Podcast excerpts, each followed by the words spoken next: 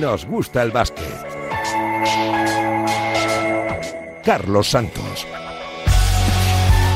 Y con Adrián Portellano en la parte técnica, ¿qué tal? ¿Cómo estáis? Muy buenas, bienvenidos una semana más a Nos Gusta el Básquet. Una semana de protagonistas. En lo positivo, Ricky Rubio, después de una comparecencia de prensa sincera, transparente, directa, con un Ricky tranquilo, pausado, relajado y donde le escuchamos hablar sin tapujos de todo, de la salud mental, del proceso que ha sufrido, de lo que le ha pasado y de lo que ha tenido que vivir en estos últimos meses donde se veía casi más fuera que dentro del mundo del baloncesto. Un Ricky que debutó en la pasada ventana con la selección, jugando los dos partidos ante Letonia y Bélgica, aunque es verdad que en el cómputo global dos derrotas de la selección que no gana desde que caímos en el Mundial ante Canadá. Es verdad que la clasificación no tendría que preocupar para el Eurobásquet 2025. La siguiente ventana ante Eslovaquia va a ser clave, sacar los dos partidos y bueno, pues una selección que dejó, la verdad que sensaciones encontradas y una, y una reflexión que ahora escucharemos del seleccionador preocupado por el eh, presente y seguramente por el futuro de nuestros jugadores en cuanto a continuidad e importancia en una semana que nos ha dejado también sorpresas en las ah, ventanas. La victoria de Cuba frente a Estados Unidos 53 años después, la, primera victoria de la historia de Chile ante Argentina y selecciones también que han estrenado seleccionador por la puerta grande, como Grecia con Spanulis, con dos eh, triunfos y también con los favoritos cumpliendo los pronósticos más allá de la derrota de Alemania ante Bulgaria, aunque no debe preocupar una clasificación para el, para el Campeonato de Europa que estará, como siempre, más eh, viva que nunca. En una semana en la que vuelve la competición continental, después de muchos fichajes, tanto en la ACB como en la Euroliga, como en la Leporo para afrontar la recta final de las ah, temporadas, con un Real Madrid Panathinaikos y con un Barça Mónaco que, le da lustre a una nueva jornada en la máxima competición continental en las semanas previas a que termine la liga regular y a que se afronte el desenlace de las competiciones. Y por cierto, de nuevo con Dubái en el horizonte. Se está hablando, se está intentando avanzar en un acuerdo con Dubai. Parece que ahora la opción más factible es que la nueva franquicia eh, del Emirato jugara dos años en Eurocup antes de, dar el salto a la Euroliga. Lo que sí parece claro es que en las próximas semanas o meses se va a confirmar el desembarco de Dubai y por, y por tanto el cambio de orden en nuestro baloncesto. De la mejor liga del mundo, coleccionando triples dobles, tanto Domantas Sabonis como Nikola Jokic y a vueltas otra vez con el futuro de LeBron James, que acaba este año contrato con los Lakers a sus 39 años. Pero vamos a lo importante, a escuchar a Ricky Rubio, al gran protagonista de la semana en el mundo del eh, baloncesto, reflexionando así por primera vez largo, tendido y directo de lo que le ha pasado. El miedo es relativo, ¿no? El miedo cada uno lo sufre de una forma y a mí al final era que nada me parecía bien. El, jugador se comió a la persona, creo. No sabía quién era en un momento muy complicado y mm, me han hecho, me han hecho ver de que se puede manejar ese miedo, ¿no? que a veces los nervios em, son buenos para activar el, el, organismo, activar el cuerpo para estar preparado para algo que viene. ¿no? no es lo mismo tener miedo que tener nervios que estar preocupado. ¿no? Y lo generalizamos a veces un poco y, y nos vamos a extremos. Y hay muchos grises en esta vida y, estoy aprendiendo a dibujar en gris. ¿Has subido alguna vez al Dragon Khan? Pues más o menos así. Es una montaña rusa que ahora sí, ahora no, ahora vamos a hacerlo, pero lo más importante es que había una base muy sólida, ¿no? Y que eh, trabajaba desde unas directrices, creo que estudiadas, que entender cómo funciona la mente también tomándomelo como un juego, porque al final, mm, no sé si alguien se va a enfadar, pero el baloncesto es un juego. Y a veces eh, nos creemos que es a vida o muerte, ¿no? Eh, perder un partido, perder un título. Entonces yo creo que es un proceso, como he dicho, de, de subidas y bajadas increíbles, de ahora me atrevo, ahora no, pero al final uno está seguro cuando las cosas se hacen bien y se tiene una base muy sólida. Para mí ese momento me siento la persona más cobarde del mundo, sinceramente. Me pienso que cómo puede ser que después de tanto tiempo no sea capaz de superar un problema más, ¿no? Pero ahora mirándolo con perspectiva, em, creo que fue muy valiente porque por primera vez, por una de las veces, eh, pensé en mí y di prioridad a lo que me estaba pasando, ¿no? El problema era mayor que el baloncesto y era a mi persona y le tenía que dar un tiempo. Y bueno, creo que fue la decisión correcta. Me he salvado yo en ese momento. Aquí estoy y es porque me siento bien, me siento a gusto y creo que ha sido una lección de vida para mí. Como he dicho, a veces dramatizamos situaciones, em, tenemos mecanismos que creemos que tiene que ser así, sí o sí, y no nos damos cuenta de, del daño que nos estamos ocasionando a unos mismos. ¿no? Entonces, si saco algo positivo, es ello, es que me puedo mimar un poco más a mí mismo y no soy tan autoexigente en niveles de autodestrucción. ¿no? Cuando ocurrió, em, sentí lo que realmente el hashtag La Familia significaba. Habían dos vías, ¿no? Cuando, cuando fui a, esa, noche, esa tarde a la, a la sala de Escariolo a, comentarle que, que, me tenía que ir y la federación podía haber tomado una vía que era un poco empujarme a, a, a seguir jugando y, optó por pensar en la persona antes que el jugador, ¿no? Y me brindó un espacio, me brindó también un apoyo muy importante en un momento muy complicado y ahora que he pedido otra vez su ayuda me la ha brindado increíble, ¿no? Em, Siempre ejemplar, escuchar a Ricky Rubio relajado en su presentación como nuevo jugador del Barça y en la recta final para reaparecer también con el conjunto con el que fue campeón de todo en el año 2010. Si todo sale bien, este viernes ante el Mónaco volveremos a ver a Ricky con la camiseta número 9 del Barça y de la reflexión de Ricky a la de Scariolo. Eh, realista, eh, aunque preocupado del el futuro de nuestra selección, sobre todo de la continuidad en cuanto a minutos e importancia de nuestros jugadores. Sergio Escariolo. Tengo muy claro, y lo, lo, hablé después del partido contra Letonia, tengo muy claro el, escenario, y, pero a la vez eh, animo, animo a los jugadores a no aceptarlo, a rebelarse, a competir por, por tener por, mejorar, por eh, eh, tener más protagonismo en sus equipos, que es la única forma de poder crecer como jugadores. Y por supuesto, sí, también recuperaremos unos cuantos jugadores que, aquí no estaban, pero yo espero de ver, repito, los que han estado aquí eh, con, digamos, más, más confianza y, y más, eh, más experiencia de juego porque se habrán merecido de jugar más minutos en, lo que queda de competición en su, con sus equipos. No me voy con sensaciones diferentes respecto a las que tengo observando todos los días nuestros equipos, nuestros jugadores. Desde luego, eso no quiere decir que no tenga cierta preocupación. Todos somos conscientes de nuestro, de nuestro momento histórico, ¿no? de, nuestro momento histórico transicional. Y, y, todo tenemos que comprometernos a buscar eh, todos los recursos posibles para eh, mantener lo más arriba posible nuestra competitividad, incluso en un momento evidentemente transicional. Yo, el cuerpo técnico, la federación, los jugadores sobre todo, todo el mundo, eso no hay, no hay mucho más secreto.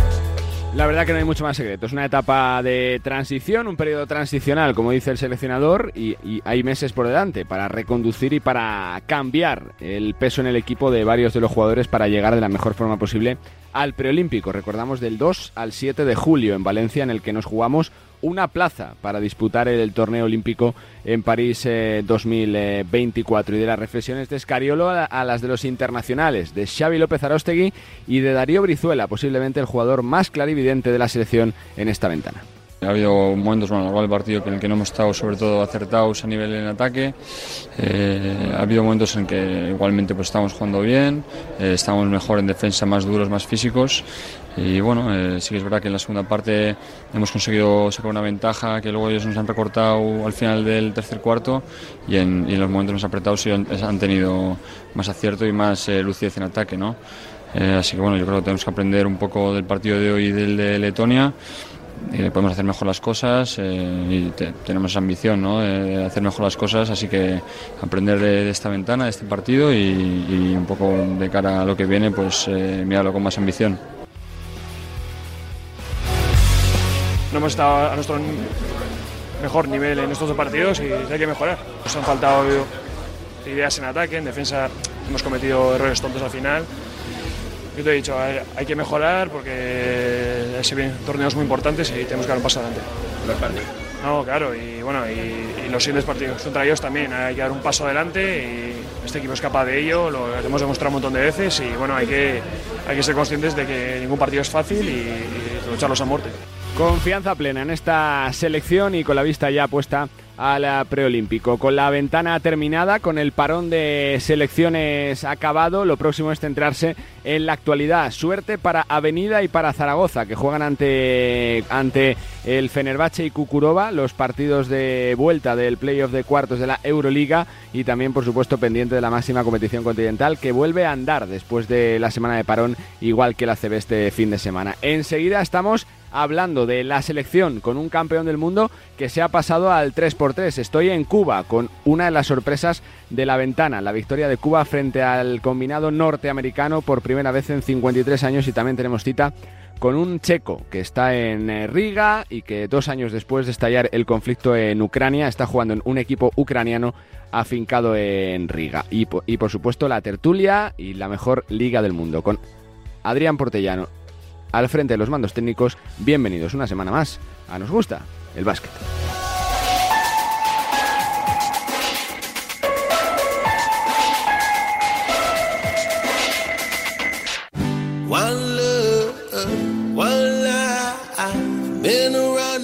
Pues tenemos que hablar con un campeón del mundo de 5 para 5 que esta semana se estrenaba en una nueva disciplina, en el 3x3, y quién sabe si le veremos participar en otros eh, Juegos Olímpicos en categoría 3x3. Es Javi Beirán. Javi, ¿qué tal? Hola, muy buenas, ¿qué tal? Bueno, preguntarte por tus sensaciones, por tu experiencia, ¿cómo ha ido?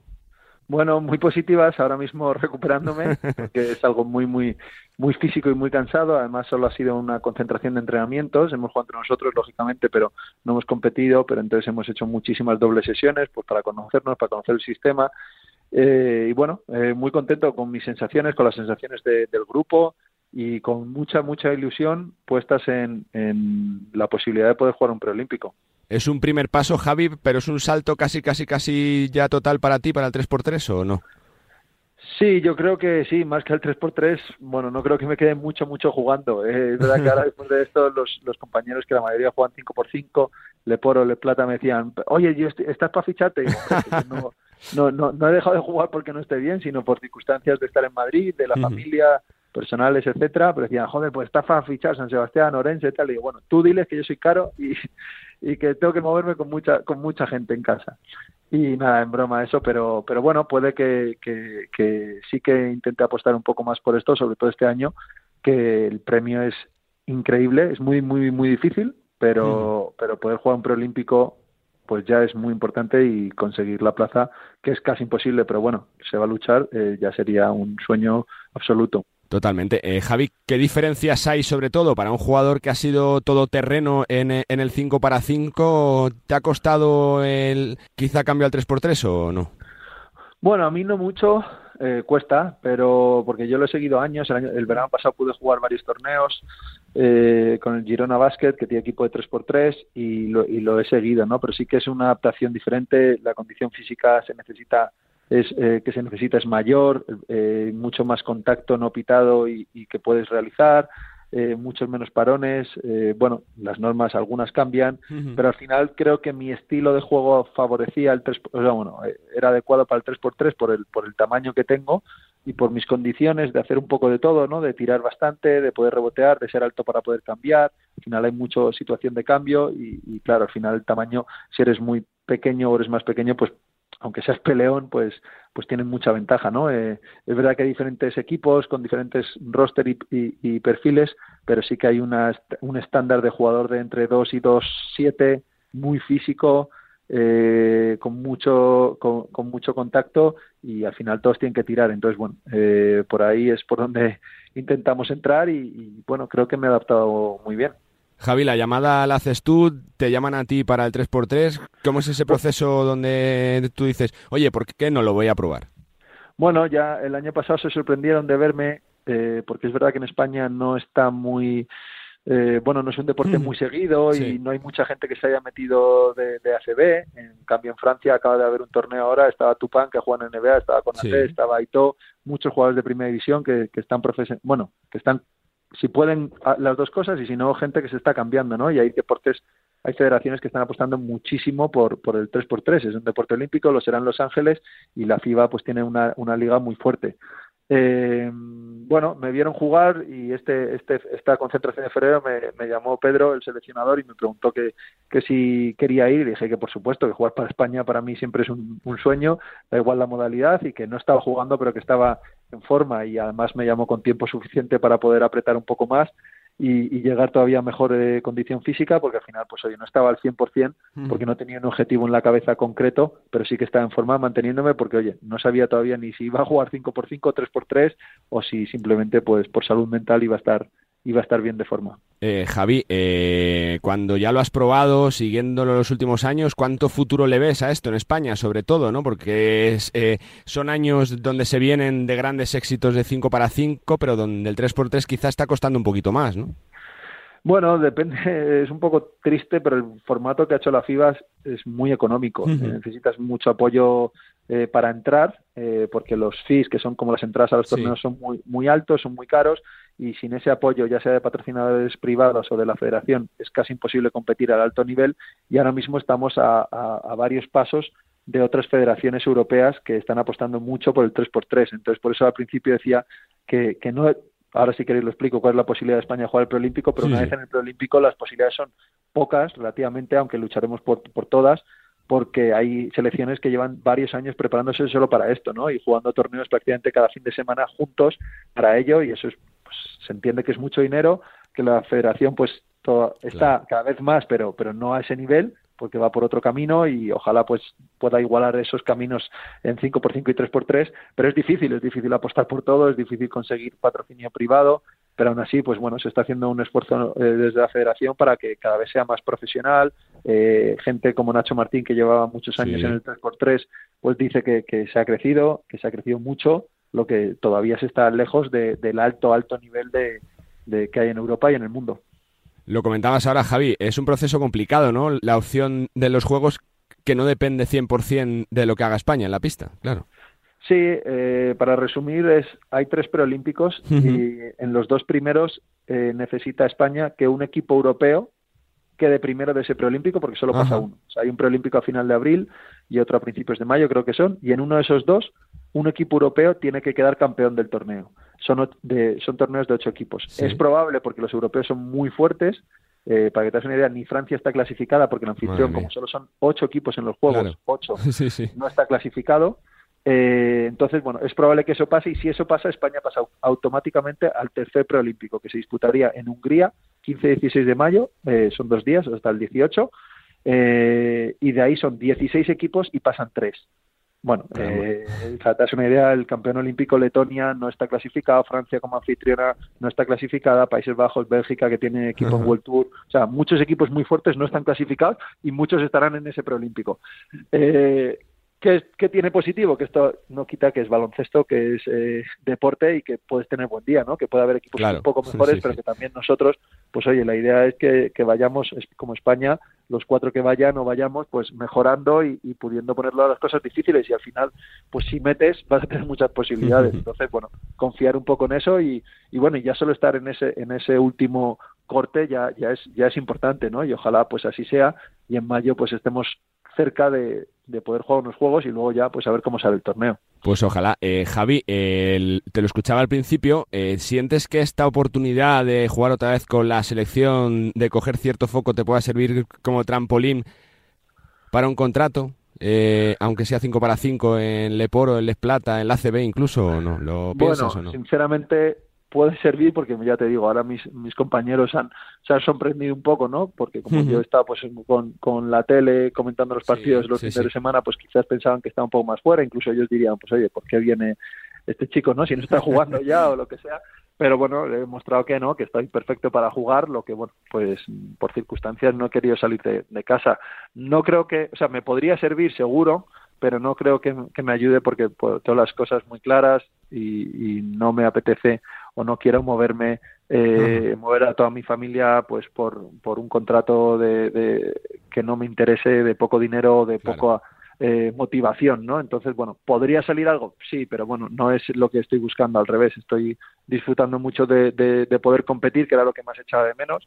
Eh, competir el 3x3 al final es eh, diariamente prácticamente porque los torneos duran uno o dos días.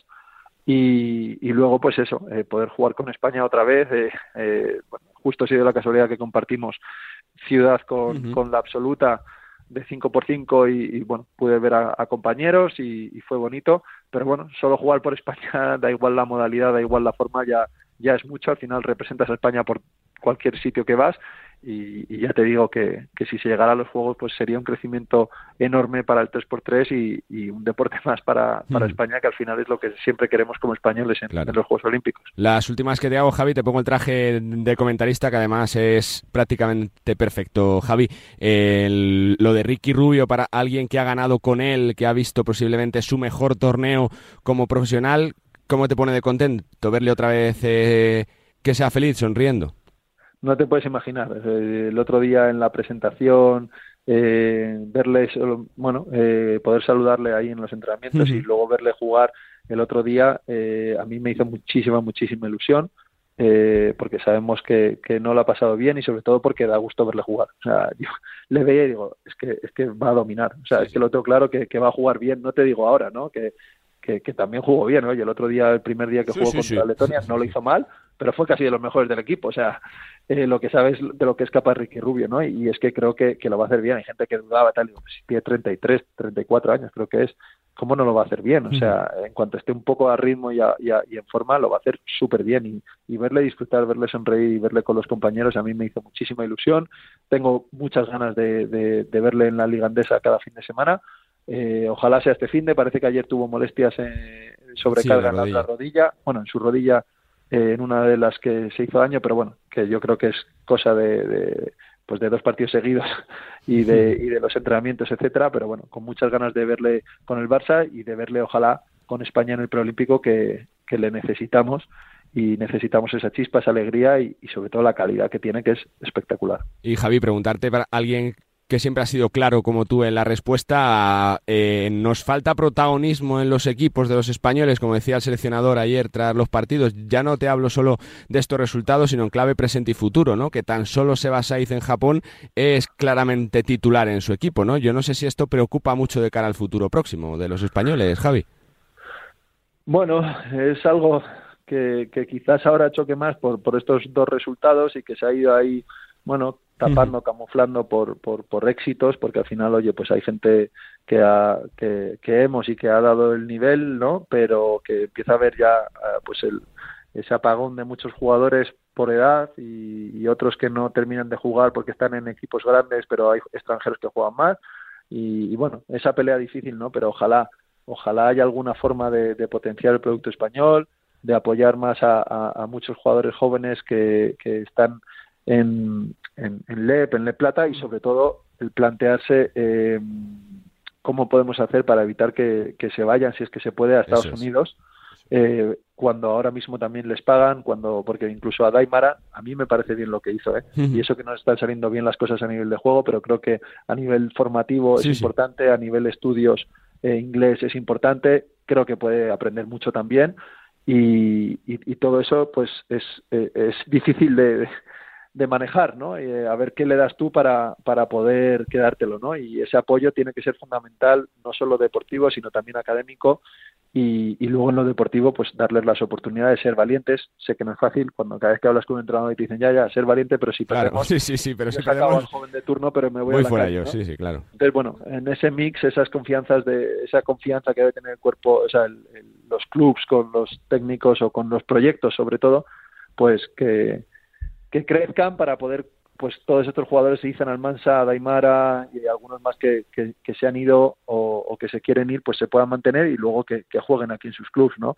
Y luego, pues bueno, tranquilidad, porque sí que es verdad que vienen muchos jóvenes que parece, que ya te digo, he jugado con muchos que luego no han mm. llegado a ser tan buenos, ¿no? Pero que parece que, que pueden ser un relevo y, y, confiar en los que tenemos. Está claro que la calidad no es igual que la que había hace 10 años, porque hace 10 años todos eran de NBA y ahora no pero bueno, eh, darles eh, apoyo y, saber que son ciclos, que hemos pasado el mejor de la historia y que después del mejor de la historia pues no viene el peor, viene uno un poco peor, pero que no es el peor, sino una transición en la que, oye, se ganó un europeo hace dos años, ¿eh? no es, no hay equipos que no han ganado nunca y nosotros hace dos años pues eh, ganamos también un europeo después de haber ganado un mundial, o sea que es una transición, pero bendita transición. Claro. No quito ni un pero de la reflexión de Javi Beirán, que como siempre es un lujo charlar con él. Pues Javi, que nos alegra verte feliz en una cancha de baloncesto vistiendo la camiseta de la selección y que, y, que esto sea, sea con más continuidad y que ojalá que en mayo podemos hablar de que España está clasificada para los Juegos. Suerte y gracias, Javi. Ojalá, muchas gracias por la llamada. Hablamos. Hablamos. Javi Beirán, eh, eh, jugador de baloncesto, porque todavía sigue siendo jugador de baloncesto y que este fin de semana se ha vuelto a poner la camiseta de la selección. Lo ha hecho con la 3x3 en esa concentración de ventanas para preparar, pues como nos decía Javi, el pre-europeo y ojalá que ese preolímpico que se cumplan los pronósticos, que una selección continental gane uno de los torneos de abril y que nos podamos clasificar para mayo, pero siempre es un lujo charlar con un tipo que lo cuenta tan bien como Javi Beirán y que ha estado dentro también de uno de los grandes éxitos de la familia en los últimos años, como fue ese oro del año 2019 en China. Protagonista de lujo aquí en Nos gusta el básquet. Seguimos, venga.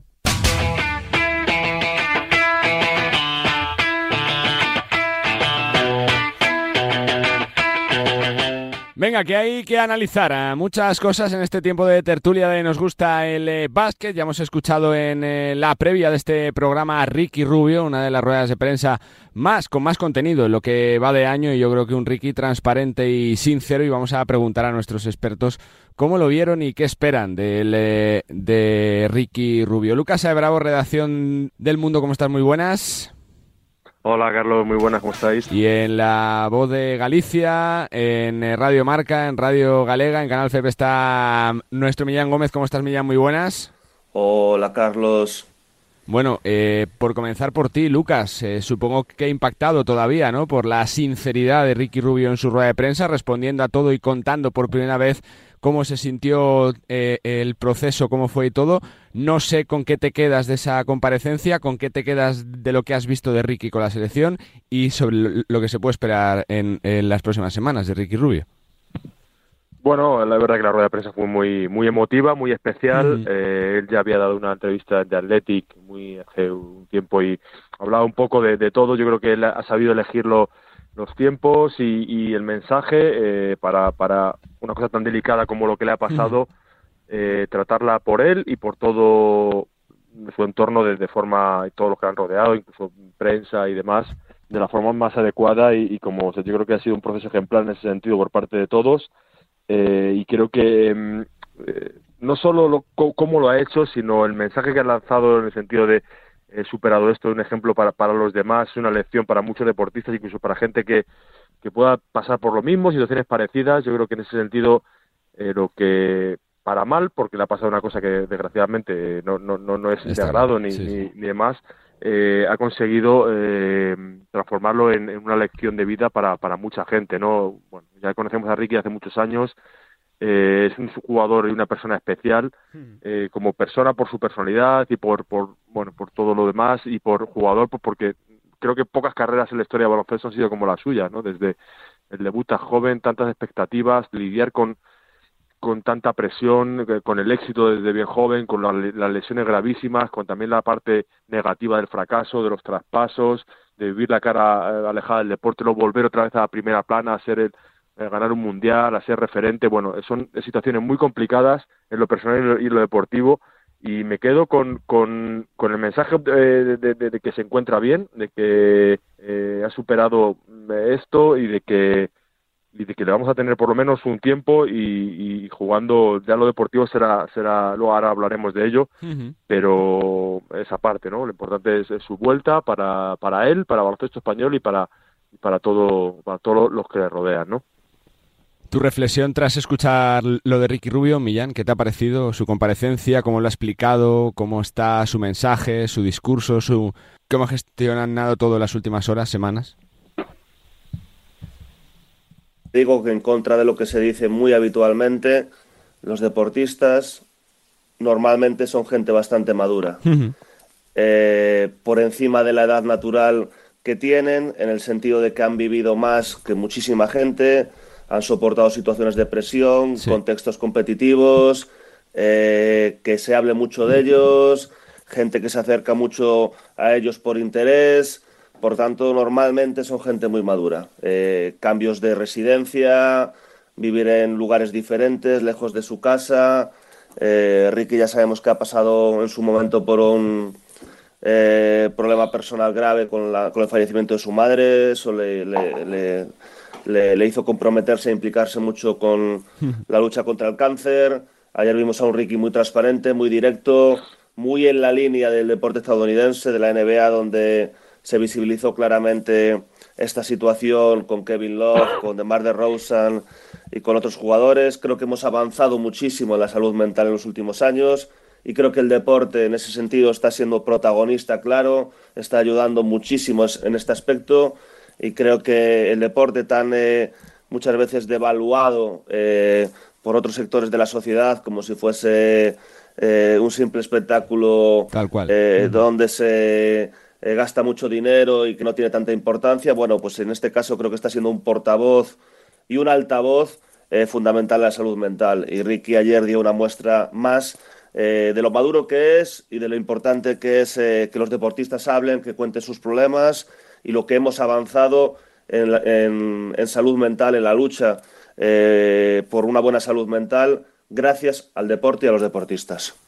Antes de preguntaros por la selección, eh, eh, la sensación con Ricky en lo deportivo, Lucas, ¿cuál ha sido después de verle con la selección? Falta todavía rodaje, seguramente juegue ya esta próxima semana frente a Mónaco en la máxima competición continental. No sé lo que esperas del Ricky jugador. Bueno, yo, lo he visto muy bien, o sea, teniendo en cuenta las circunstancias, eh, que llevaba sin jugar un partido eh, oficial nueve meses, pero incluso sus últimos partidos con los Cavaliers del año pasado fueron minutos muy muy, muy pequeños, muy pocos, realmente sin jugar eh, continuo y con minutaje y demás, pues más de un año, eh, además de la lesión que, tuvo gravemente. Yo le vi muy bien en, o sea, tengo la completa seguridad de que va a volver a ser el Ricky de, deportivamente de esos últimos tiempos de nivel FIBA altísimo, dominando un mundial, dominando unos Juegos Olímpicos, creciendo en anotación. Evidentemente eh, hubo un clarísimo falta de, tacto, eh, se le dio los minutos en Zaragoza. Necesita partidos y rodajes, eh, está claro, Muy, muy evidente en esos primeros minutos, fallando muchos tiros y demás, pero luego lo positivo es que volvió a ser el Ricky de tomar la responsabilidad, de dar pases geniales, de dominar el juego que va mucho más allá del tacto, ¿no? Es, eh, lo tiene en la cabeza, lo tiene en las manos, en las piernas y fue el líder absoluto. Y luego en ese final tomó la responsabilidad y, a punto estuvo de ganar un, partido dificilísimo contra Letonia. Luego ya en Bélgica le dimos menos por eso a molestias, que esperemos que, que no sea nada y le veamos pronto. bueno, eh, ahora encaja, eh, ¿cómo encajar en el Barça? Claro. Bueno, siendo él es más fácil, yo creo que ahí va a compartir minutos con Satoransky, desplazando más a la Provítola al 2 y y creo que es un impulso muy grande para el Barça, también en lo deportivo, en lo anímico, ya demostró el Barça estar en un nivel altísimo en la Copa, le va a venir muy bien, ¿no? Yo creo que mm. quizá no es la posición eh, más eh, clave que necesita el Barça reforzarse, pero claro, bienvenido sea un jugador del nivel, del carisma y de la sabiduría baloncestística de, de Ricky. ¿Qué sabor te deja Millán lo que viste de Ricky Rubio y lo que se puede esperar de él? pues sobre todo contra Letonia en, Zaragoza, lo vi eh, muy bien a la dirección, con esos pases creativos que, tan suyos son, sobre todo muy buen entendimiento con Jaime Pradilla en el partido en Zaragoza.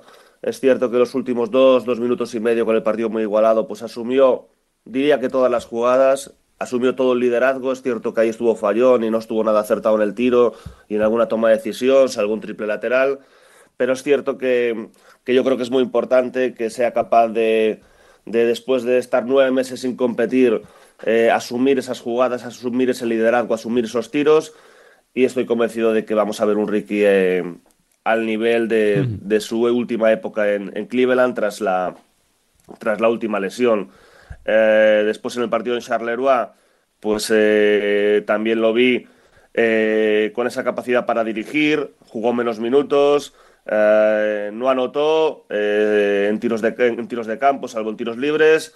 pero creo que lógicamente lleva mucho tiempo sin competir y tiene que ir ganando sensaciones. Eh, creo que su situación eh, pues va a provocar que Rocas Jokubaitis eh, pueda jugar más al 2. Creo que hemos visto en los últimos tiempos, ir más lejos en la Copa, a Tomás Satoransky y a Rocas Jokubaitis dando un paso adelante. De hecho, si mal lo recuerdo, Jokubaitis no jugó en la segunda mitad de la final y la verdad es que no lo entendí porque estaba a muy buen nivel. los tres partidos de la Copa, ya lo había estado, por ejemplo, en, la Copa que gana el Barça en, en, Granada, la última, que yo creo que pudo ser perfectamente MVP. Y, creo que cada vez en el baloncesto vemos a más dos manejadores en pista, incluso tres, y con Ricky se, se puede hacer. Y en el caso de la Provítola, pues ya desde su llegada al Barça con Sauras Jasikevicius, pues es, es un dos puro, por tanto creo que ahí no hay, no hay competencia directa entre, entre Ricky y, y la Provítola. Noticia ha sido el regreso de Ricky Rubio, su presentación, su discurso. Noticia, Lucas, en clave negativa ha sido la selección, más allá de los resultados, que yo creo que la clasificación no tiene que peligrar para el Campeonato Europa. ¿Lo que has visto te deja preocupado, sobre todo con la reflexión del seleccionador sobre los minutos, la importancia de los equipos o no? ¿Para el futuro o no? Sí, sí, sí, se ha preocupado porque, bueno, es un poco la continuidad de lo del Mundial, malas sensaciones. Eh, eh, evidentemente este equipo que le faltan, si contamos eh, objetivamente, seis, siete piezas fundamentales y muchas de ellas líderes en anotación. Pues, eh, estamos hablando que el preolímpico, Lorenzo Brown va a estar casi con toda seguridad, Ricky, Billy, Garuba, Aldama, son jugadores aparte de Juli y Rudy. Pues, eh, estamos hablando de gente que tiene muchos puntos en las manos, que es justo lo que esta selección no tiene. Pero también es verdad que el proceso del preolímpico, más luego los juegos, es un proceso de mucho desgaste y que eh, seguramente eh, muchos de los que de los que han estado en esta ventana van a estar en los juegos eh, si todo va bien. Con lo que el problema va a estar ahí no bueno el, minutaje es evidente menos Brizuela que está en dinámica Barça con un rol definido tampoco muchísimos minutos pero sí que un rol de, de, responsabilidad ofensiva y creo que estuvo bien. Los demás, bueno, pues están ahí, unos con más, otros con menos, Pradilla, eh, Jaime jugando menos ha tenido problemas físicos, Alberto Díaz en su rol habitual. Es complicado, ¿no? Eh, que en esta selección que hay muy buenos jugadores, eh, López Aroste, Guiabalde y demás, eh, a niveles altísimos, pero ver, verla competir, yo creo que incluso esta, esta, esta selección que ha tenido jugadores Euroliga ha rendido peor que aquellas eh, selecciones de la ventana que iban solo jugadores jugadores mm, Eurocup y jugadores que no disputaban competiciones europeas eh, bueno, es un problema de fondo, el que denuncia o el que reivindica Escariolo. Eh, también hay jugadores que sí que están teniendo minutos en sus equipos y no han ido. Eh, me acuerdo, por ejemplo, de Santi Justa. Minutos, digo, de calidad, de responsabilidad, de, ser muy importantes. De Luis Costa, que era un hombre que yo creo que se ha quedado fuera por, por muy poquito. pero bueno, en esa reflexión de, a largo plazo baloncesto español, que no es de ahora, pues se nota más cuando se pierde, cuando se queda en anotaciones tan, tan bajas, un juego tan pobre ofensivo como el de como el de Bélgica y está bien denunciarlo y está bien eh, que se sepa que está ahí, que hay que trabajar eh, tanto individualmente los jugadores como yo creo que a nivel eh, global los clubes, la federación y demás, porque esos jugadores que además vienen ahora unas generaciones extraordinarias y creo que esos seis jugadores que han, que han, ido invitados, más los que están en, dinámica en FA y NBA, es una, ya hemos hablado de ello muchas veces, es un futuro espectacular, pero hace falta que, que tengan, que tengan ese minuto, esa responsabilidad y que lo reflejen en la selección, ¿no? Evidentemente la, clasificación no peligra, pero está bien que se sepa el problema, que se denuncie y que se trabaje en ello, ¿no? Y, por ahí, bueno, pues que, que sirvan algo estas ventanas que la verdad deportivamente han sido muy pobres y, y han evidenciado muchos problemas, en, sobre todo en el, tema ofensivo, en el tema de, hmm. liderazgo, eh, ha habido un déficit grande. La reflexión sería, Millán, si hay solución, ¿no? En todo lo que dice Lucas, lo que dice el seleccionador de los minutos, si es un tema de jugadores, de revelarse ante la situación, de cómo está configurado el baloncesto, de que se vayan prontito para la NCA, de que jueguen menos, de decisión de su futuro. Es que es complicado el debate, ¿no? Sí, sí. Eh, y sobre todo un calendario densísimo, un calendario... Eh, el Real Madrid ganó la Copa del Rey un domingo a la tarde-noche eh, viajó a Madrid, eh, hizo la celebración en Madrid el domingo, el lunes por la mañana y por la tarde Rudy Fernández estaba entrenando en Zaragoza. Sí, sí, tal cual. Mm, creo que hay cuestiones que son excesivas. Eh, ya no puedes ni celebrar una copa prácticamente, o sin prácticamente. Una selección que tuvo muchos problemas para anotar. Sí me gustó eh, Darío Brizuela tanto en un partido como otro, en ese, en ese rol de microondas. Es un jugador irregular, pero sensacional cuando tiene, digamos, la flechita hacia arriba. Y después sí que estoy preocupado por ciertos jugadores, como es el caso de Juancho Hernán Gómez, ya no solo por las ventanas, sino por eh, estos dos partidos de la ventana, sino por su rendimiento este año en Panathinaikos. Eh, no le doy excesiva importancia a las dos derrotas por, por el momento en el calendario. Estoy totalmente eh, de acuerdo con, con vosotros en que han competido mejor otras, otras selecciones cuando no iban ni siquiera jugadores Eurocup, recordaréis. Y... Sí, las primeras ventanas de todas, hace dos, tres años. ¿eh? Sí, pero, pero bueno, así a todo, evidentemente faltan jugadores como Lorenzo Brown, como Santi Aldama, el propio Usman Garuba, que hoy comentaba José Luis Martínez en marca que, que, pese a que solo ha jugado tres partidos por ahora en, en NBA con Golden State Warriors, pues eh, parece que Steve Kerr lo va, lo va a intentar eh, probar, le va a dar minutos en, en una gira por el este. Y, creo que es una cuestión más de calendario que otra cosa. Y también creo, eso sí, que dentro de la convocatoria a mí me han faltado jugadores que estaban a muy buen nivel en la CB y, han ido jugadores más por nombre que por rendimiento. Ah, yo he echado en falta, por ejemplo, un jugador como Dani Pérez o el propio eh, Luis Costa y otros jugadores de, ese, perfil, que son los jugadores típicos que sí que iban en otras ventanas. La verdad que es un debate y un tema que nos daría para programas enteros, ¿no? Ver eh, si hay solución, cómo se puede hacer, porque la realidad es eh, que la reivindicación del seleccionador es un hecho. Salvo Seba Saiz en Japón, ningún jugador es titular y pasa de los 20 minutos en su equipo y es una realidad palmaria del baloncesto español, aunque es verdad, como dice Lucas, que la selección del preolímpico poco o nada se parecerá a esta y que contará con más jugadores. Por la verdad, señores, que disfrutemos de Ricky Rubio en estas semanas del baloncesto y que nos escuchamos la próxima. Gracias, abrazo.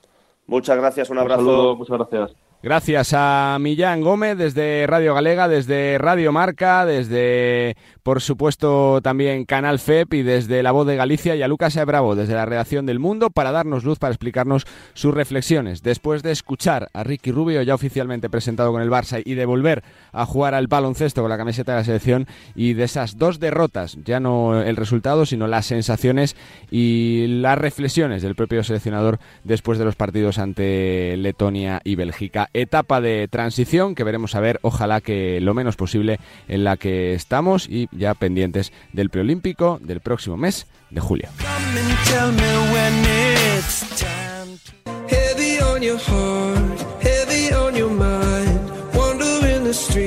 Bueno, pues me apetece mucho charlar con un eh, fenómeno, con un hombre al que queremos mucho y que yo creo que ya es un ciudadano del mundo. Es eh, checo, pero le hemos disfrutado aquí bien cerquita en eh, Sevilla, en Bilbao, estuvo en Japón y ahora está enrolado en las filas del Prometei ucraniano, que por vicisitudes del conflicto bélico está jugando sus partidos en Riga.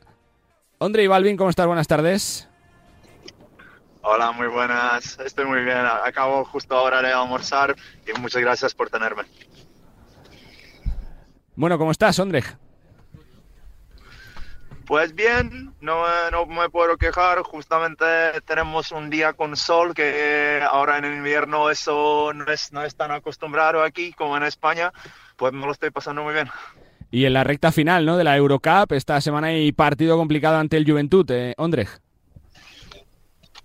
Sí, obviamente, bueno, los dos equipos ya tenemos el playoff, pero ahora, ahora estamos luchando por el, mejor puesto, igual que, uh, que el Besiktas, pues la, jornada creo que va, a ser bastante dramática.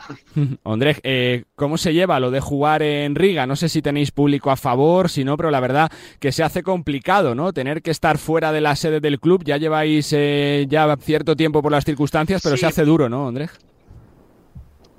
Sí, bueno, a ver, también tiene que entender que, por ejemplo, para mí personalmente no es tan duro, ¿sabes? Porque yo no soy, no soy ucraniano, entonces no llevo el, tema de, la guerra. Obviamente yo lo, yo lo siento en el vestuario, lo veo en los chicos, por ejemplo, el año pasado creo que lo llevaron mucho más fuerte que, que este año y más que nada yo, también tengo que decir que el club ha hecho un montón de trabajo para, para traernos uh, aficionados. El presidente, uh, la gente que está involucrada en el, en el, club, en el marketing todo, están haciendo un gran trabajo y desde, desde básicamente desde cero aficionados uh, eh, en el primer partido hasta, si no me equivoco, teníamos sobre 4 o 5 mil mm, el último partido año pasado en el, en el playoff. Entonces ahí se veía mucho que al final el soporte de, de la gente tenemos y gracias al trabajo del, del club que ha hecho ha traído más aficionados y este año,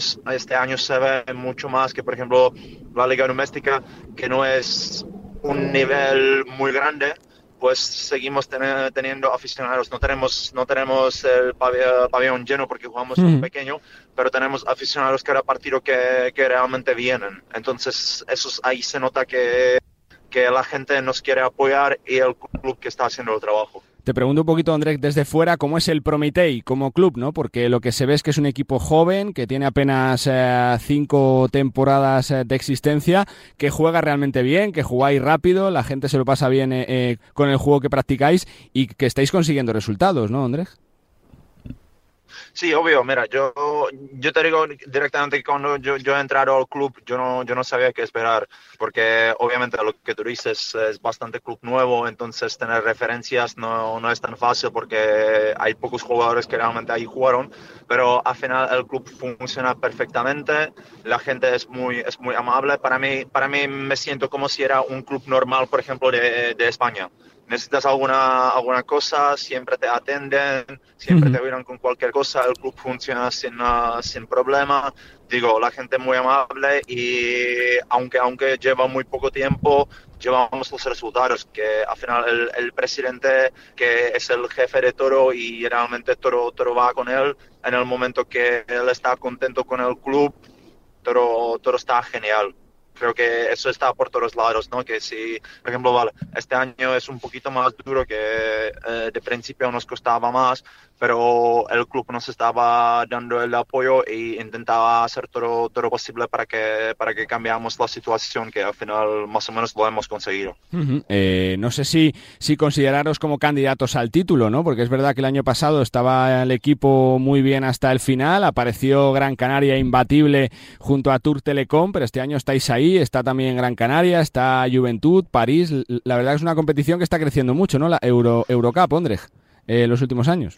Sí, sin, sin, duda, porque como es, como es la puerta a Euroliga, creo que hay equipos que seguro quieren, uh, quieren entrar. Y bueno, año pasado creo que era mucho más posibilidad que, que este año, sinceramente, porque también año pasado un poco no, nos jodió la situación que a, a tramo de, final de la temporada se nos lesionaron tres, cuatro personas realmente de quinteto, quinteto titular. Entonces eso nos, uh, nos perjudicó mucho yo creo que sinceramente confío que si, si tendríamos la plantilla completa, que llegaríamos a jugar la final contra Gran Canaria.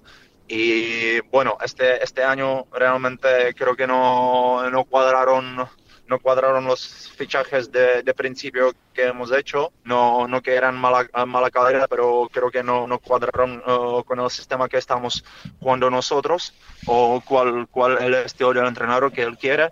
Entonces al final hemos hecho algunos cambios y creo que eso nos, uh, nos llevó un poco mejor, pero este año es un poco complicado porque nosotros jugamos bien partidos y sin nada nos pasa algo que, por ejemplo, nos pasó contra Londres, Juventud o ahora el último en, uh, en Venecia. Entonces, eso solo enseña que esta competición de verdad es muy igualada, igual, por ejemplo, que, que la Liga, Liga ACB o Euroliga, que hay una, una victoria te puede llevar a la gloria y otra te puede llevar a, otra palabra que no puedo decir.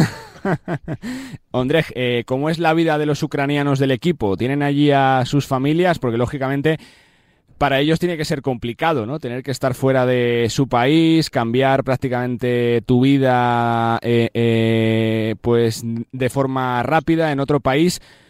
¿Cómo están ellos, Ondrej?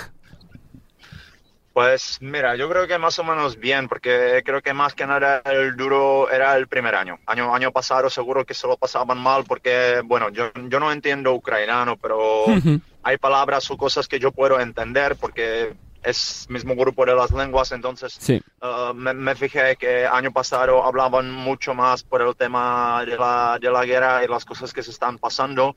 Sé que algunos compañeros tienen uh, algunos miembros de la familia activos en la, en la guerra que son militares.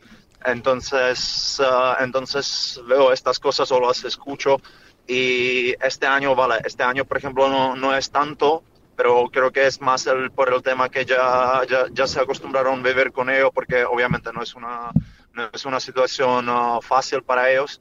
Y ellos tienen aquí su, su, familia, pero muchos, muchos de ellos realmente tienen los, los padres, tienen por ejemplo en Ucrania, yo, yo, o los abuelos, entonces que sabes, yo, yo creo que cada, cada día tienen que, que, estar con un poco miedo cuando escuchan que hay algún ataque o lo que sea, a ver si, si la familia está bien. Entonces eso, eso se nota cierta preocupación en ellos. Eh, en lo personal, Londres, ¿cómo lo llevas tú? Porque me decías que, que, lógicamente no tan mal como ellos, pero yo no sé si, si cuando te proponen fichar por el club dices, caramba, cuidado que es Ucrania, a lo mejor cómo está el tema del exilio. Ah, te... no, no, no, ¿Tuviste dudas o no, Andrés? Eso yo tenía claro no, no, no tenía ninguna duda, porque, bueno, primero, eh, yo tenía la ventaja que realmente el entrenador del club es mi ya ahora es el ex seleccionador de República Checa, entonces yo sabía en que en ese tema que, que me meto, sabía eh, directamente que ellos van a estar en la liga y cómo es la, la, situación. Entonces ahí, ahí no tenía miedo yo, yo nada, ¿sabes? Pero realmente puedo decir que año pasado tenía un, un momento un poco extraño, es que me recuerdo eso era uno de los nuestros primeros partidos de Eurocup que hemos jugado en la casa pues ellos han traído ahí uh, los, los niños que perdieron los, los padres en la guerra. y te puedo decir que en el momento que estaba pensando en el partido y les, les vi, pues me, me jodió un montón. Que al final son cosas que, que son brutal, que a ver, lees, lees, sobre el tema de la guerra, ves algunas imágenes, lo que sea, pero eso era una, una cosa en vivo, en persona. Entonces, aunque, aunque por ejemplo, vale, no, no, no, no pasó nada a los niños, pero ellos perdieron sus padres. Entonces, eso para mí personalmente era, era bastante duro verlo, ¿sabes? Las caras de ellos. Ondrej, eh, en lo personal estás rindiendo realmente bien, con grandes números eh, para el equipo, con la importancia dentro del roster. Vienes de jugar dos años en Japón, años muchos en la ACB con gran rendimiento, también has pasado por Alemania.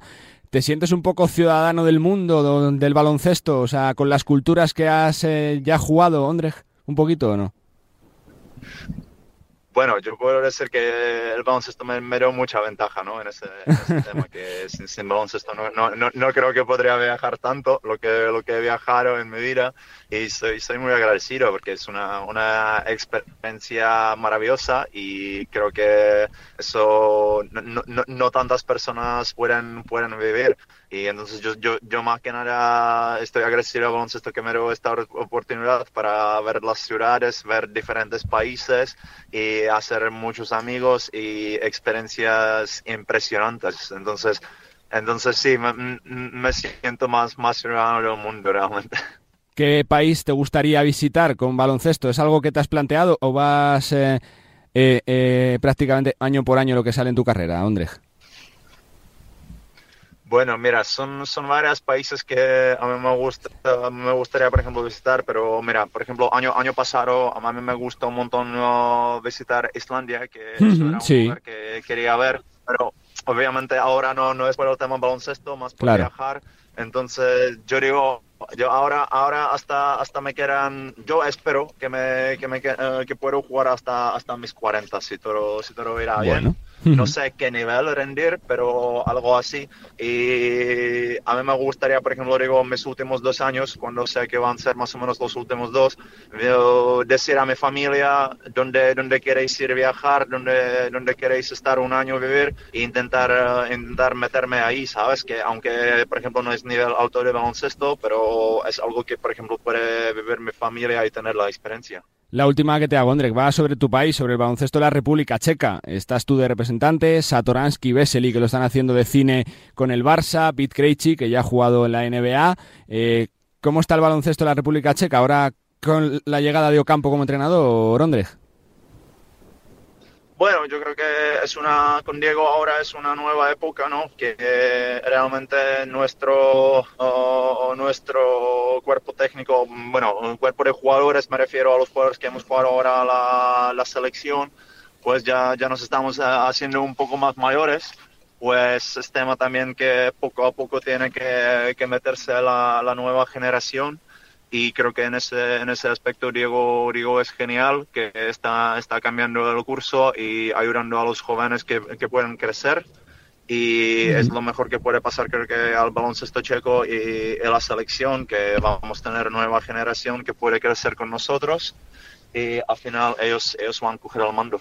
Pues Andrés, gracias por eh, tu tiempo, por enseñarnos un poquito más de cerca cómo es eh, el Prometei de Ucrania, que deseamos que la situación se desenquiste lo antes posible y que podáis eh, volver, por lo menos tus compañeros, para sus casas, porque eso sería la mejor, por supuesto, noticia que podríamos contar. Suerte y gracias, Andrés. Muchísimas gracias, es un placer. Ondrek Balvin, jugador eh, checo del eh, Prometei, baloncesto, uno de los equipos que más pujanza está haciendo el Eurocup en los últimos años. La temporada pasada ya dio la sorpresa, estando como líder durante muchas fechas hasta que se lesionaron sus principales jugadores y este año otra vez eh, seguro que va a tener posición de playoff y va a ser un rival complicado, eso sí, en el exilio, en Riga, desde que estallara la guerra en Ucrania, segunda temporada ya en un país muy de baloncesto también como es Letonia. Ondrik Balvin, protagonista de lujo aquí en Nos Gusta el Básquet.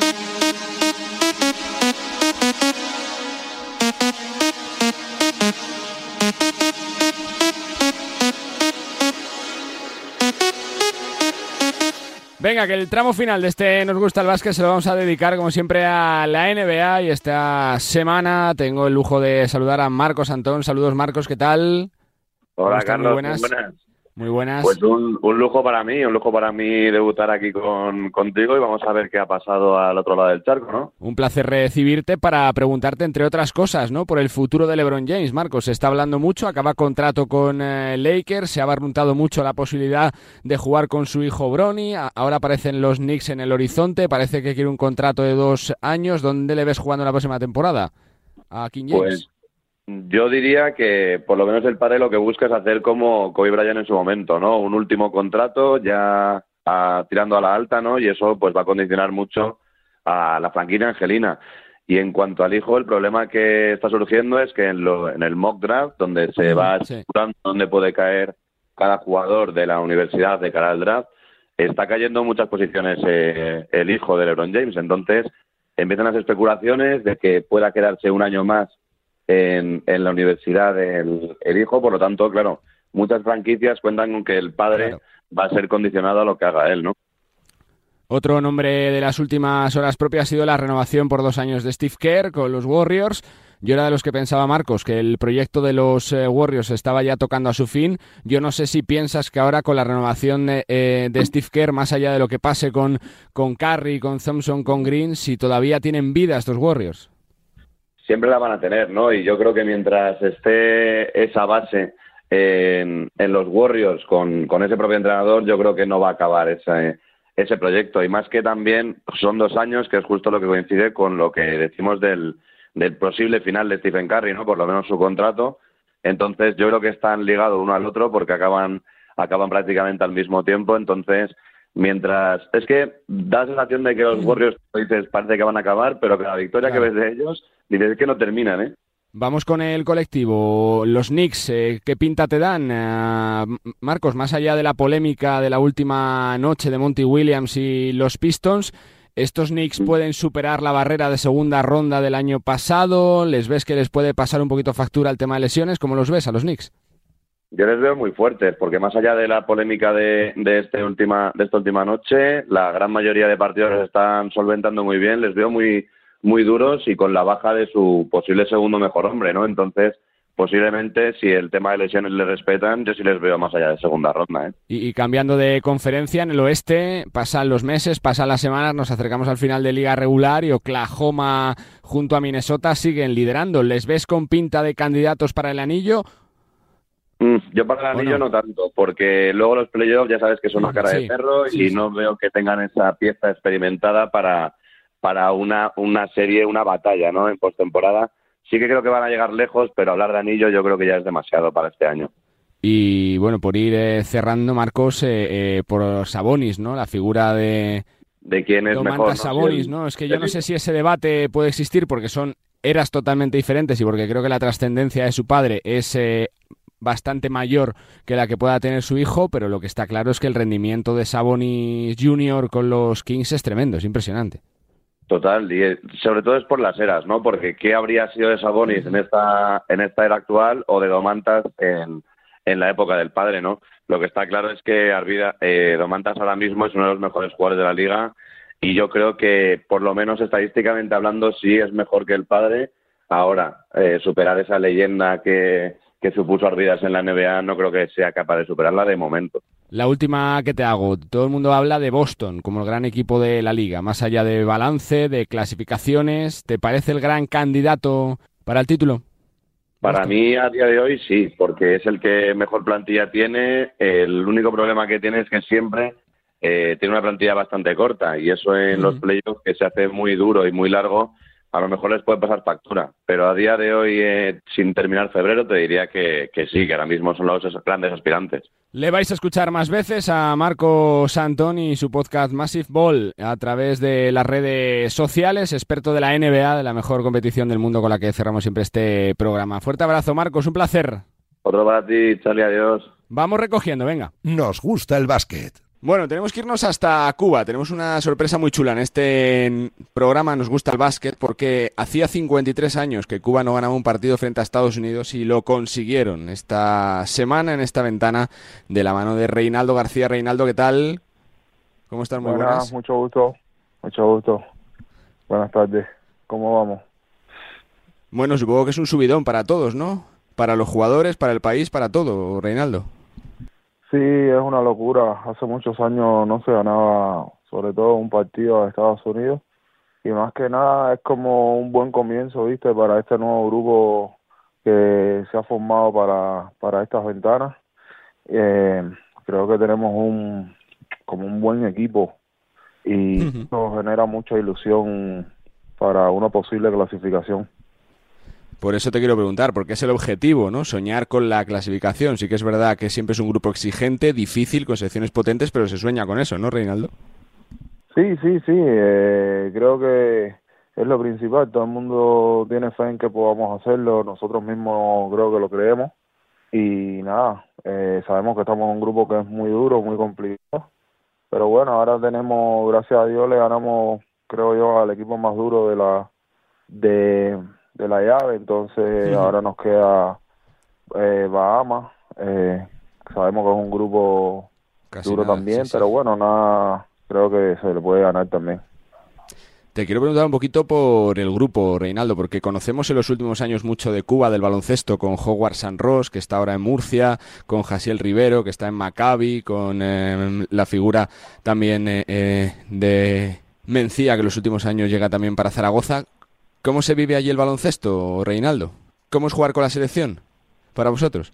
Eh, a ver, esta, viste, yo estuve muy alejado por problemas de papeles del equipo, pero eh, nada, eh, muchos de los jugadores que estamos ahí jugamos en categorías pequeñas y y nos pusimos de acuerdo para poder formar este este equipo así con jugadores que ya están jugando en otras ligas, que creo que es algo importante en estos torneos porque casi todos los jugadores de los demás países juegan en diferentes ligas, en ligas buenas. Entonces, aprovechar esta, este grupo que están teniendo éxito individualmente en ligas muy buenas, como ya tú dijiste, Jaciel, Mencía, Howard, y tratar de llevar eso a la selección. Eh, nos falta todavía, viste, nos falta como eh, no la experiencia de juego, sino la experiencia de estar en la selección, se tienen que ajustar cosas porque ya eh, ya somos jugadores más experimentados que por ahí necesitamos diferentes cosas acá en la selección, pero lo importante es como que nos llevamos muy bien entre todos, nos llevamos muy bien, eh, no hay celo, no hay eh, nadie quiere ser protagonista y creo que eso es muy bueno para poder lograr los objetivos. Te pregunto lo personal, Reinaldo, fuiste de los primeros, ¿no? Que hizo la maleta para irse fuera. Llevas ya casi 10 años lejos de Cuba, ¿no? Jugando entre, entre México, Chile, Argentina, Japón ahora. Sí, sí, sí. Eh, ya un par de años atrás ya estaba como tratando de...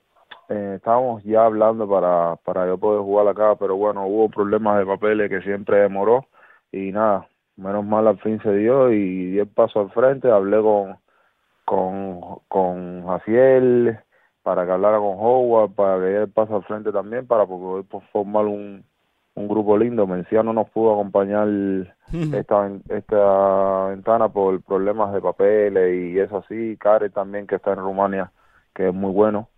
Y bueno, y así todos se dieron los resultados. Creo que cuando estemos el, el equipo completo, con Junior Barreta también, que está por España, creo que en la Ley Oro también, que sí, señor, en Coruña, es un posible candidato a jugar con nosotros.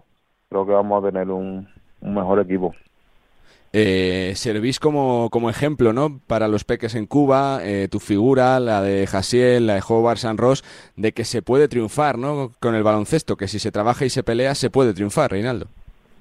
Sí, le vemos un poco la esperanza, viste, a los muchachos acá ya que el básquet estaba bastante perdido y creo que esto ahora como que les renueva las ganas de que sí se puede, que haciendo las cosas bien, con esfuerzo, dedicación, eh, puede ser una vía de, de éxito para los muchachos jóvenes que vienen eh, siguiendo los pasos acá en el, en el baloncesto.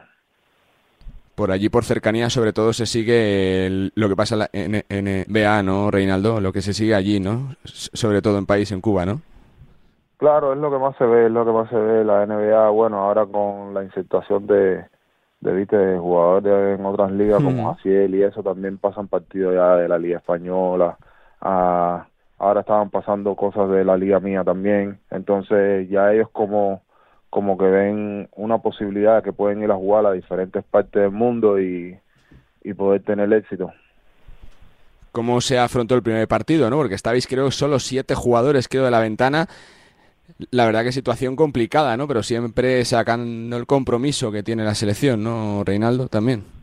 Sí, fue una locura, fue una locura porque eh, supuestamente yo vine también y viste y pensamos que íbamos a ir todos, pero bueno, hubieron problemas de papeles, como ya te dije, después llegamos allá y un jugador se nos fue, entonces bueno, dijimos, vamos a jugar con siete, pero nos dimos cuenta como que con siete eh, tuvimos el partido ahí y creo que el factor cansancio, viste, no, nos pasó facturas porque ellos rotaban mucho y el que entraba entraba fresco y, y ahí creo que en ese partido fue que nos dimos cuenta que cuando llegamos a Cuba si teníamos medianamente el plantel completo podíamos ganarle a ese equipo.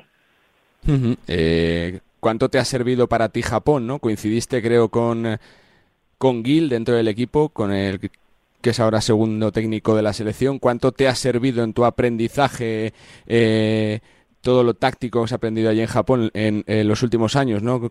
Con la liga creciendo también, con jugadores españoles llegando, con, entrenadores también. Claro, a mí me sirvió bastante. De hecho, Gui fue el que me llevó a mí. Eh, y aprendí bastante, aprendí bastante porque fue eh, como un planteamiento de cómo se jugaba en Europa, era lo que estábamos jugando nosotros. Hay muchos jugadores, como bien dije, dijiste, españoles. Eh, está Pablo Aguilar, viste, el, otro día jugué con Seban Sain también ahora y entonces hay entrenadores también. Entonces, viste, ahí se aprende, se aprende. Ya sabemos que, que la Liga de España después de la NBA es, es la mejor, entonces sí, he aprendido bastante en estos últimos años en esta parte final ya de tu carrera, Reinaldo, ¿te gustaría probar en España? No sé si en la CB, pero si, si te llega la opción, aunque sea de la LEP, ¿te gustaría? Por cerrar el círculo. No, no, no, sabría decirte, no sabría decirte, viste. Eh, años atrás tuve la posibilidad de ir a la CB y como que creo que ese era el momento y no lo aproveché. Ya, ya ahora ya no sé si, si en realidad quisiera ir a, a ir no sé, no sabría decirte. Si el día de mañana pudiera escoger, preferiría quedarme en, en Japón. Pero bueno, tú sabes, esto es esto es así de qué pasa en el futuro. Pero bueno, sí, hay que ver.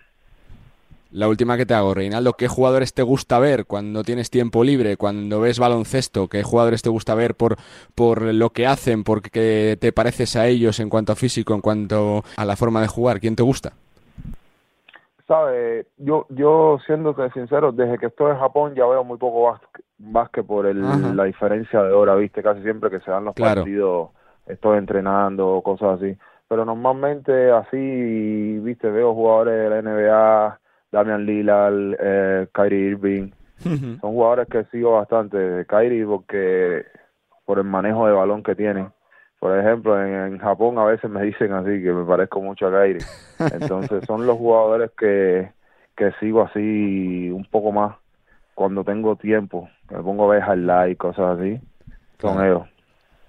Pues Reinaldo, que, es un placer charlar contigo, que felicidades tanto para ti como para el colectivo, porque es una victoria tremenda, sea cual sea el roster de los eh, norteamericanos, es una pasada y que lo celebréis bien y, y, y sobre todo que lo disfrutéis para que sirva para que Cuba siga creciendo con el básquet. Gracias y suerte, Reinaldo. Muchas gracias, muchas gracias por la entrevista y nada, acá estamos para lo que necesites. Había que hablar.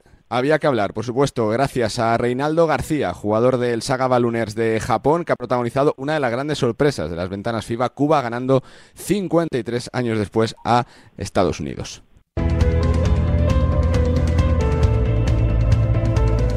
Pues así ponemos el punto y final a este Nos gusta el básquet en eh, Radio Marca, en el que hemos eh, viajado a Cuba, en el que hemos viajado a Letonia, donde hemos escuchado también a un campeón eh, del mundo, que se alegra del regreso de otro campeón del mundo, de Ricky Rubio, que ha protagonizado el gran regreso en el mundo del deporte en este año 2024, con el sinsabor de las ventanas y con las ganas de disfrutar de lo que nos viene en la temporada, la parte decisiva después de la Copa y del parón por las elecciones toca afrontar la fase final de la liga regular de la Euroliga, del ACB, los playoffs, el desenlace de la Leporo, de la liga femenina, en definitiva lo Mollar de la temporada antes de que la culminemos el próximo mes de julio, ojalá que con éxito en el eh, preolímpico. Ha sido un placer acompañaros una semana más en este Nos gusta el básquet que como siempre podéis escuchar cuando queráis y como queráis a través de las principales plataformas de podcast. Disfruten del básquet, disfruten de la vida y nosotros nos escuchamos la semana que viene. Adiós.